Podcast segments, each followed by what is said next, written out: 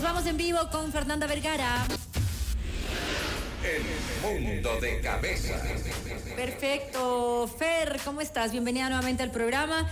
El tema de, de hoy sobre las mujeres en gerencias o los puestos gerenciales, ¿cómo están las mujeres ocupándolos y por qué es mejor o, peor o da igual o que no sé qué es lo que vas a decir. Tú eres experta, continúa. Gracias. Gracias, mi Carol querida y a todos quienes nos escuchan. El día de hoy vamos a hablar de un tema que está muy en tendencia, que es el techo de cristal, y es decir, por qué las mujeres no pueden romper este techo de cristal y ascender a posiciones gerenciales. Ajá. ¿Y cuál es la realidad en Ecuador? Me gustaría partir desde datos eh, formales, ¿no? De un estudio que me encantó, que lo hizo el Banco Interamericano de Desarrollo, donde dice que eh, en el Ecuador, ¿no? A nivel de este país, en el 65% de las empresas más grandes no, existen políticas de género o que te digan, por ejemplo, vamos a tratar de contratar más mujeres para esta empresa. Adicionalmente, en, en este país, solamente el 8% de las empresas grandes tienen gerentes generales mujeres. O sea, en el servicio público la paridad de género es obligatorio. En servicio público. Pero no debería ser obligatorio. Yo debería ser una realidad. Una realidad. Porque además hay más mujeres que hombres en este país. Entonces, naturalmente deberías contratar más mujeres. Pero ¿qué es lo que ha sucedido? En este país, eh, con el afán de proteger a la mujer, se hacen reglas eh, o eh, reglamentos como el de maternidad, donde te dice que a partir de que nazca el bebé, tú tienes un tiempo para Pero el hombre también tiene, ¿no? Pero es un tiempo, si tú comparas los 84 días de maternidad versus los 20 que podría tener el varón. 20 el varón, o sea, Juan David Bernal no quiere venir al programa porque tiene permiso de maternidad. en caso de, paternidad, él tendrá sus 20 días. En 20 días le toca un programa, que venga ese programa, por favor. y justo topando tu punto, yo creo que el permiso debería ser igual para hombres o para mujeres, porque no es que solamente la mamá se hace cargo del niño. Okay. Y si fuese así, eh, sería más fácil que tú puedas contratar o un hombre o una mujer porque los dos tienen el mismo tipo de permiso. Claro. sería indiferente. Pero si, que fuera así, si fuera así. Por, la, la, realidad es que como no es así, eh, las, las, obviamente los jefes prefieren contratar, varones. varones. Y justamente esta ley que se crea en pro de la mujer para que tenga más tiempo con su hijo finalmente le perjudica. Porque por, si por un lado puede pasar tiempo con su bebé, por otro lado es menos susceptible a ser contratada justamente en su periodo fértil, porque en algún momento si se embaraza, va a tener este periodo de maternidad tan largo. Y eso te implica a ti como empresa ver un reemplazo, el costo adicional por el reemplazo y demás. Entonces, bajo estas políticas mal entendidas, nos vemos perjudicadas eh, las mujeres. Entonces, bajo ese concepto, ¿qué hacemos como empresas? ¿Qué hacemos como país para garantizar que todos tengamos los mismos Pero derechos? pasa a nivel mundial.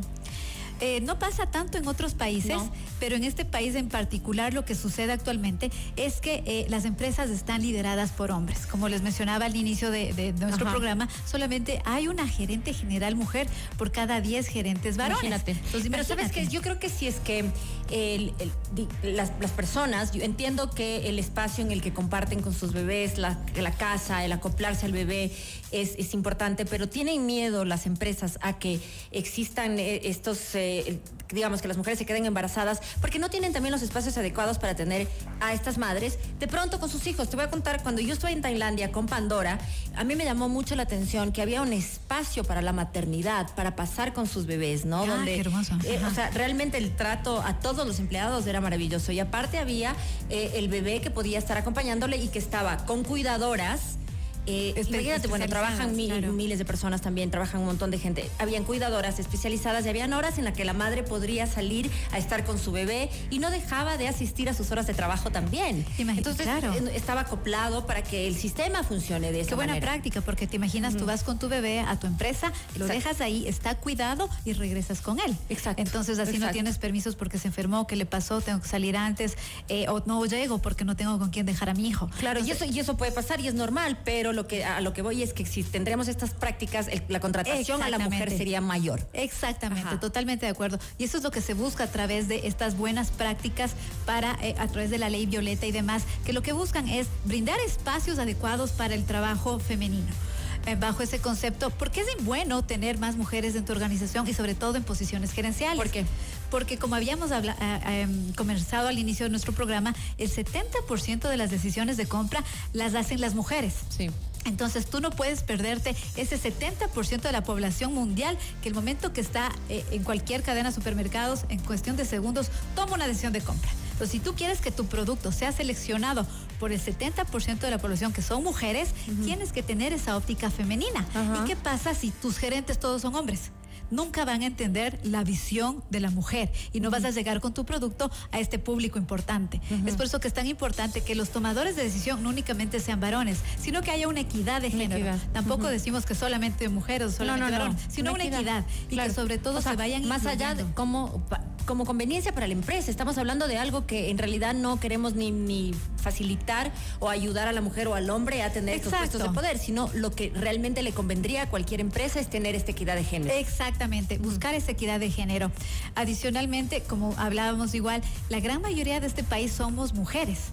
Y al ser mujeres, somos las que generalmente ocupamos posiciones más asistenciales auxiliares, eh, coordinadores, no necesariamente tienen puestos gerenciales.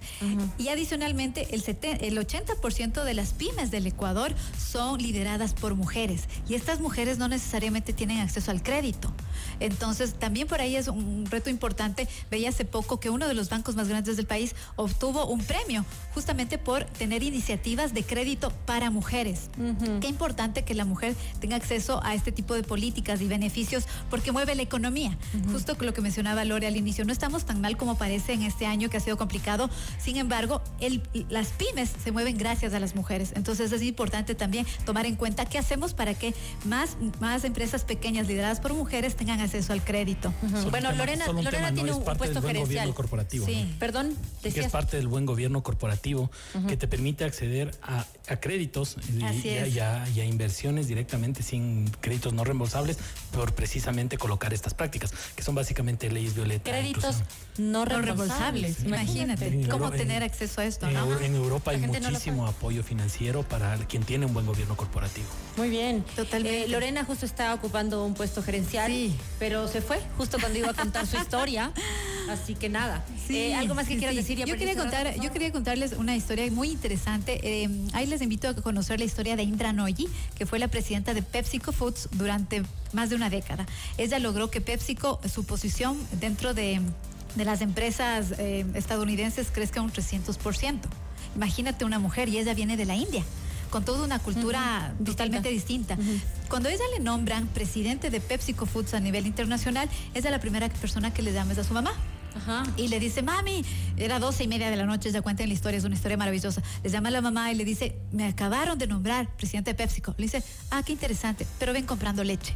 Entonces ella desconfigurada dice, ¿cómo? A mí que me han nombrado uno de los puestos más importantes de empresas gigantes del mundo, ¿por qué mi mamá me dice que vaya a comprar leche? Entonces la reflexión de la mamá, el momento que llega y que ella llega llorando y molesta de por qué me mandas a comprar leche, le dice, Déjame explicarte algo. Tú podrás ser la presidenta de PepsiCo, tú podrás estar en el consejo de administración, pero cuando, entras en esta casa tú eres esposa, hija y madre. Eso eres. Nadie más puede tomar ese lugar. Cualquier persona podrá ser presidente de PepsiCo, pero en esta casa tú eres madre, hija y esposa. Entonces, qué importante cómo esos roles solamente son para las mujeres. Y la sociedad está construyendo, construida sobre una base femenina. No podemos de un lado ser o jefa o gerente o madre, sino que los roles tienen que estar combinados. Y lamentablemente el reloj biológico muchas veces se choca con el reloj profesional y no necesariamente puedes cumplir esos sueños. Entonces está en nuestras manos como empresas ver qué podemos hacer para que más mujeres lleguen a posiciones gerenciales. Por más gerente que sea tu marido, que esta noche te traiga leche. ¿Ok? Hacemos una pausa y regresamos. Gracias. No se vayan, ya volvemos.